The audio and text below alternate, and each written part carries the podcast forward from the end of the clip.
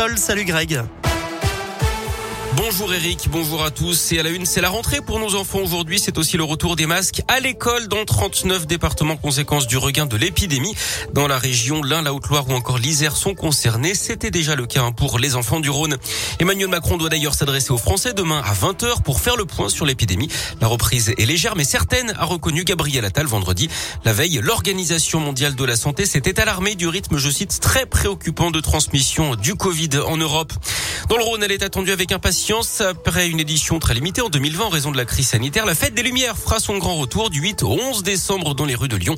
La programmation est annoncée aujourd'hui, tout juste un mois avant le début de ce grand événement régional.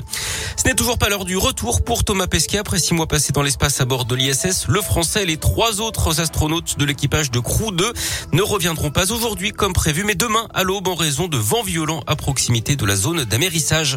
En foot, la première victoire de Saint-Etienne en championnat, scénario de folie hier face à Clermont pour la 13e journée de Ligue 1. Les Stéphanois étaient menés 2-0 jusqu'à 12 minutes de la fin avant une incroyable remontada, trois buts dont deux dans les arrêts de jeu et une victoire 3 buts à 2. Les Verts sont désormais avant-derniers de leur côté. Les Lyonnais ont vécu une soirée de cauchemar hein, hier à Rennes. Défaite 4 buts à 1 et un podium qui s'éloigne pour eux. Et puis au rugby, retenez la victoire de Clermont en top 14 face à Toulon hier soir, 31 à 16. La météo de la grisaille ce matin avec 6 à 9 degrés, ça restera couvert cet après-midi malgré quelques éclaircies localement. Il fera 10 degrés pour les maximales.